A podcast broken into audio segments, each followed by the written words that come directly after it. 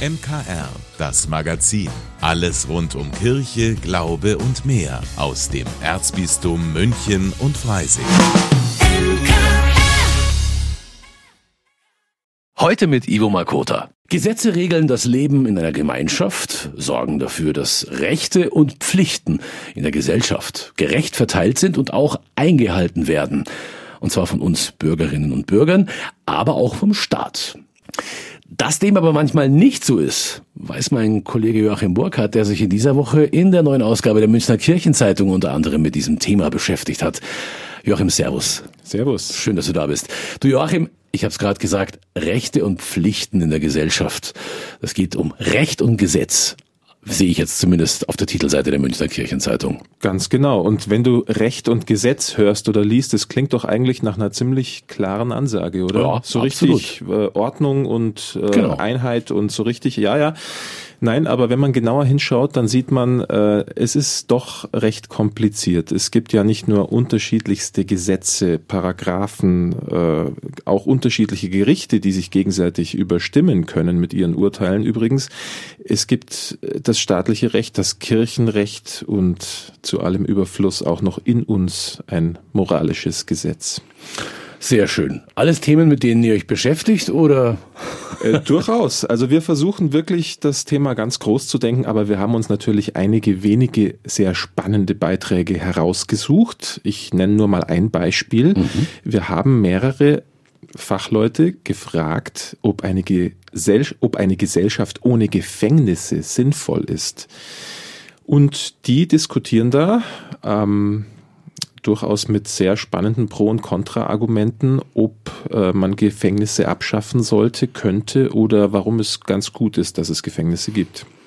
Was sagst du denn dazu? Wie kommt man auf so einen Gedanken? Ja, habe ich auch sehr faszinierend gefunden, aber das ist nicht irgendjemand, der diese These aufstellt, sondern das ist jemand, der selbst äh, längere Zeit in einem Gefängnis gearbeitet hat, der da mit vielen Menschen gesprochen hat und echt einen Einblick hat. Und ich selbst bin ja kein Fachmann, aber nach dem, was ich jetzt hier so gelesen habe, läuft es vielleicht auf eine Art Mittelweg hinaus. Also Gefängnisse ganz abschaffen ist dann doch eher utopisch. Aber dass tausende Menschen im Gefängnis sitzen, weil sie schwarz gefahren sind, erwischt wurden und dann einfach das Geld nicht haben, das Okay. sie zahlen müssen, das ist vielleicht auch nicht Stimmt. zielführend. Man denkt ja mit Gefängnis und so Strafe denkt man halt immer gleich an die Schwerverbrecher, wenn man das halt irgendwie aus dem Fernsehen kennt, so kleine Delikte, die man nicht bezahlen kann, die man dann, wie heißt das so schön, in Tagessätzen, glaube ich, ist der Fachbegriff. Aber gut, Recht und Gesetz ist das eine. Das andere, was habt ihr denn noch Schönes zu lesen? Ja, ganz aktuell und ebenfalls sehr spannend und ein super Anlass, um auch zu Hause mal weiter zu diskutieren. Das sind die aktuellen Bauernproteste. Ja, Seit einiger Zeit protestieren ja immer mehr Landwirtinnen und Landwirte über ihre Arbeitsbedingungen und wir haben jetzt einfach mal auch wieder zwei Leute gefragt, die sich auskennen, nämlich den Geschäftsführer von der katholischen Landvolkbewegung und eine Milchbäuerin aus dem Rosenheimer Land. Unsere beiden Gesprächspartner, die nehmen jetzt eher die Perspektive der Bauern ein, das ist klar. Aber das sind schon äh, Argumente, über die man nachdenken sollte. Ähm, man muss da nicht einer Meinung sein, man kann da durchaus auch widersprechen, aber es ist ein Thema, das momentan Deutschland sehr bewegt und ja, da haben wir einen ganz guten aktuellen Einblick. Dann danke ich dir auf jeden Fall. Das, davon bin ich überzeugt, dass das sicherlich sehr lesenswert ist. Das und mehr in dieser Woche. Ab dem Wochenende in der neuen Ausgabe der Münchner Kirchenzeitung bekommen Sie für gerade mal 2,30 Euro in und an vielen Kirchen hier bei uns im Erzbistum bequem nach Hause geliefert oder auch digital als E-Paper oder der Michaelsbund-App. Auf welchem Weg auch immer. Wir wünschen eine gute Zeit beim Lesen. Und dir, lieber Joachim, vielen Dank für deinen Besuch. Im SEO-Podcast Reisewarnung geht's eigentlich immer um Länder, in die nicht so viele Menschen reisen, wobei das auf die aktuelle Folge nicht unbedingt zutrifft. Denn es geht noch einmal nach Nepal, was ja eigentlich ein beliebtes Reiseziel von Bergsteigern und Rucksacktouristen ist. Allerdings haben die Missio-Redakteure immer einen etwas anderen Blick auf das Land, das immer wieder von Erdbeben erschüttert wird. Meine Kollegin Brigitte Strauß moderiert den Podcast. Brigitte, worüber sprecht ihr denn in der aktuellen Folge?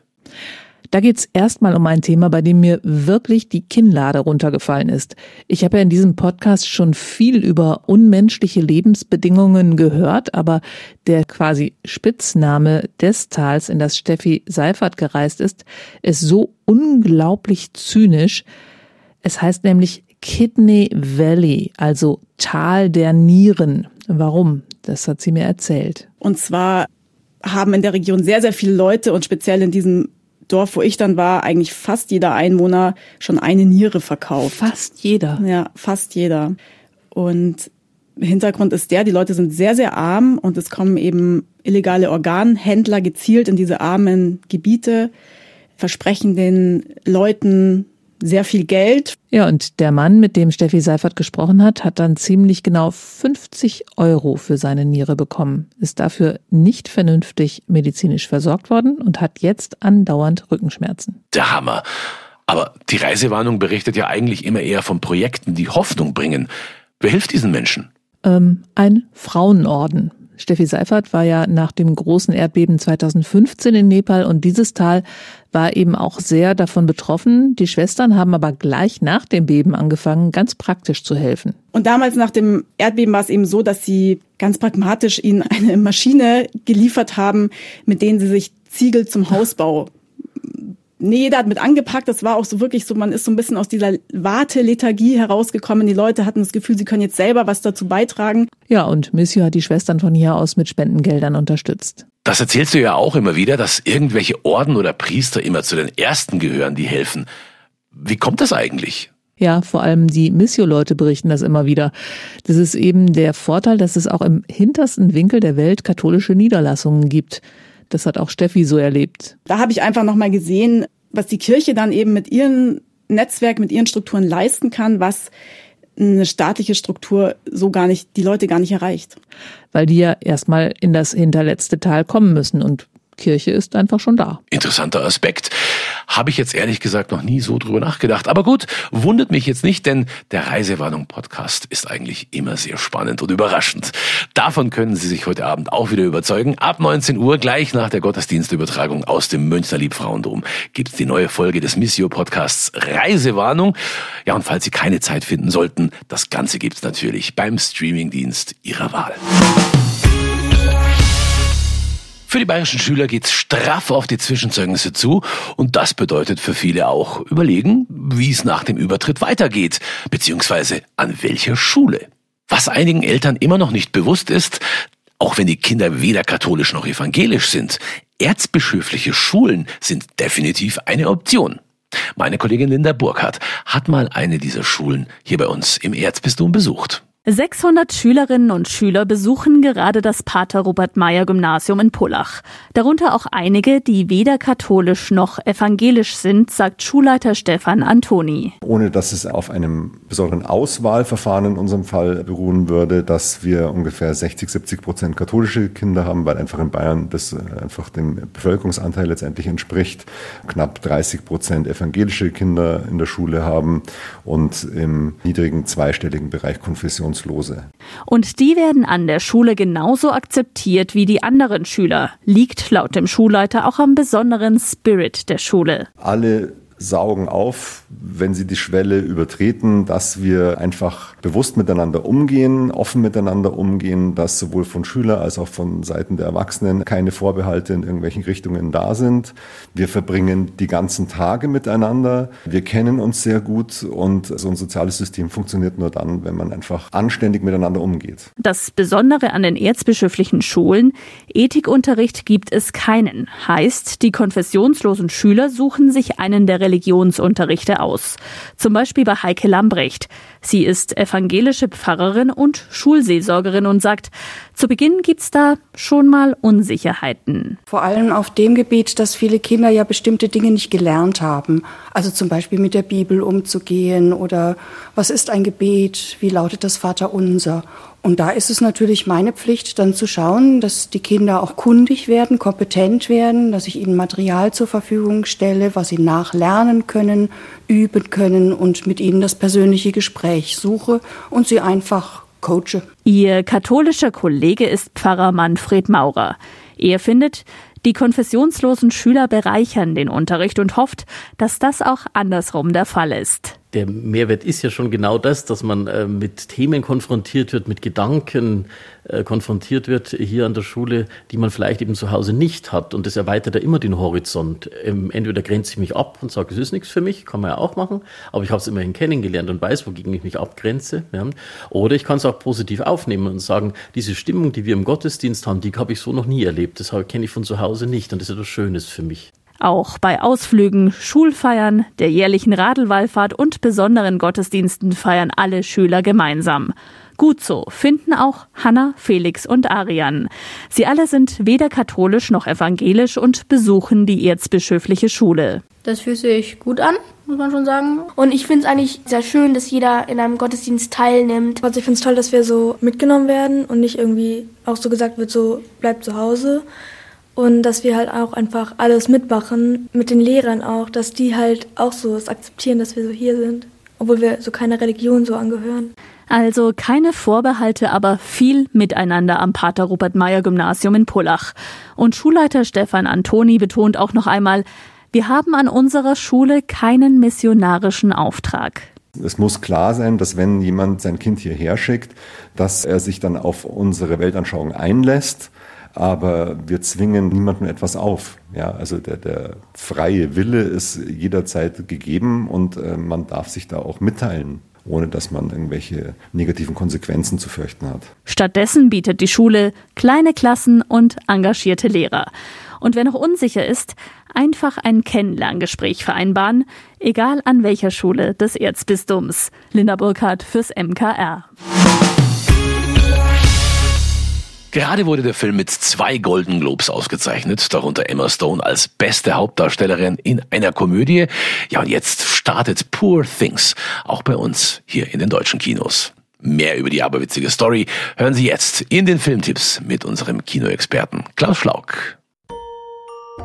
Poor Things spielt in einem fiktionalisierten London des späten 19. Jahrhunderts. Die von Emma Stone gespielte Hauptfigur Bella ist eine Kreatur ihres Schöpfers, Dr. Godwin, der das Göttliche schon im Namen trägt. Godwin fischte einst den Körper einer hochschwangeren Frau aus der Londoner Themse. Dem Körper der Frau setzte er das Hirn ihres Babys ein. Das Resultat dieser obskuren Operation Bella ist anfangs geistig ein Säugling im Körper einer erwachsenen Frau. Mit den Jahren durchlebt sie die Entwicklung bis ins Alter einer jungen Erwachsenen. Sie ist ein Experiment. Guten Abend. Ihr Gehirn und Ihr Körper sind noch nicht ganz im Einklang. Aber sie entwickeln sich mit erstaunlicher Geschwindigkeit. Je älter Bella wird, desto mehr erwachen ihre Sexualität und ihre Lust, dem Haus zu entfliehen, in das ihr Schöpfer sie einsperrt bis sie Godwin dazu überredet, in Gesellschaft eines attraktiven Mannes, gespielt von Mark Ruffalo, die Welt bereisen zu dürfen. Das ist teilweise sehr witzig, denn Bella nimmt kein Blatt vor den Mund, ignoriert die Regeln der feinen Gesellschaft und nennt die Dinge beim Namen. Ich bin Bella Baxter und es gibt eine ganze Welt zu entdecken zu erleben. Es ist das Ziel aller, sich zu entwickeln, zu wachsen. Eine Frau auf ihrem Weg in die Freiheit. Wie entzückend.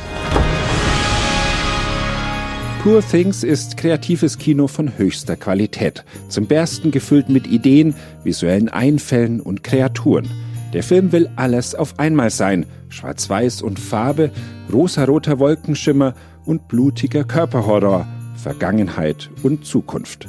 Auch Bella ist alles zugleich. Puppe wie Mensch, Kind wie Erwachsene, Mutter und Tochter. Poor Things zeigt eine in sich geschlossene Welt, der es bei aller Komik und feministischer Kraft aber manchmal an Doppeldeutigkeit und Imperfektion mangelt. Klaus Schlauk für das MKR. Vielen Dank, dass Sie sich unseren Podcast MKR, das Magazin des Münchner Kirchenradios, angehört haben. Wir freuen uns, wenn Sie unseren Podcast abonnieren und in der Podcast-App Ihrer Wahl bewerten. Am liebsten natürlich mit fünf Sternen. Wir haben auch noch viele andere schöne Podcasts. Diese finden Sie unter münchnerkirchenradio.de und überall, wo es Podcasts gibt. MKR. Wir machen Ihren Podcast. MKR. Mehr Tiefgang für den Süden.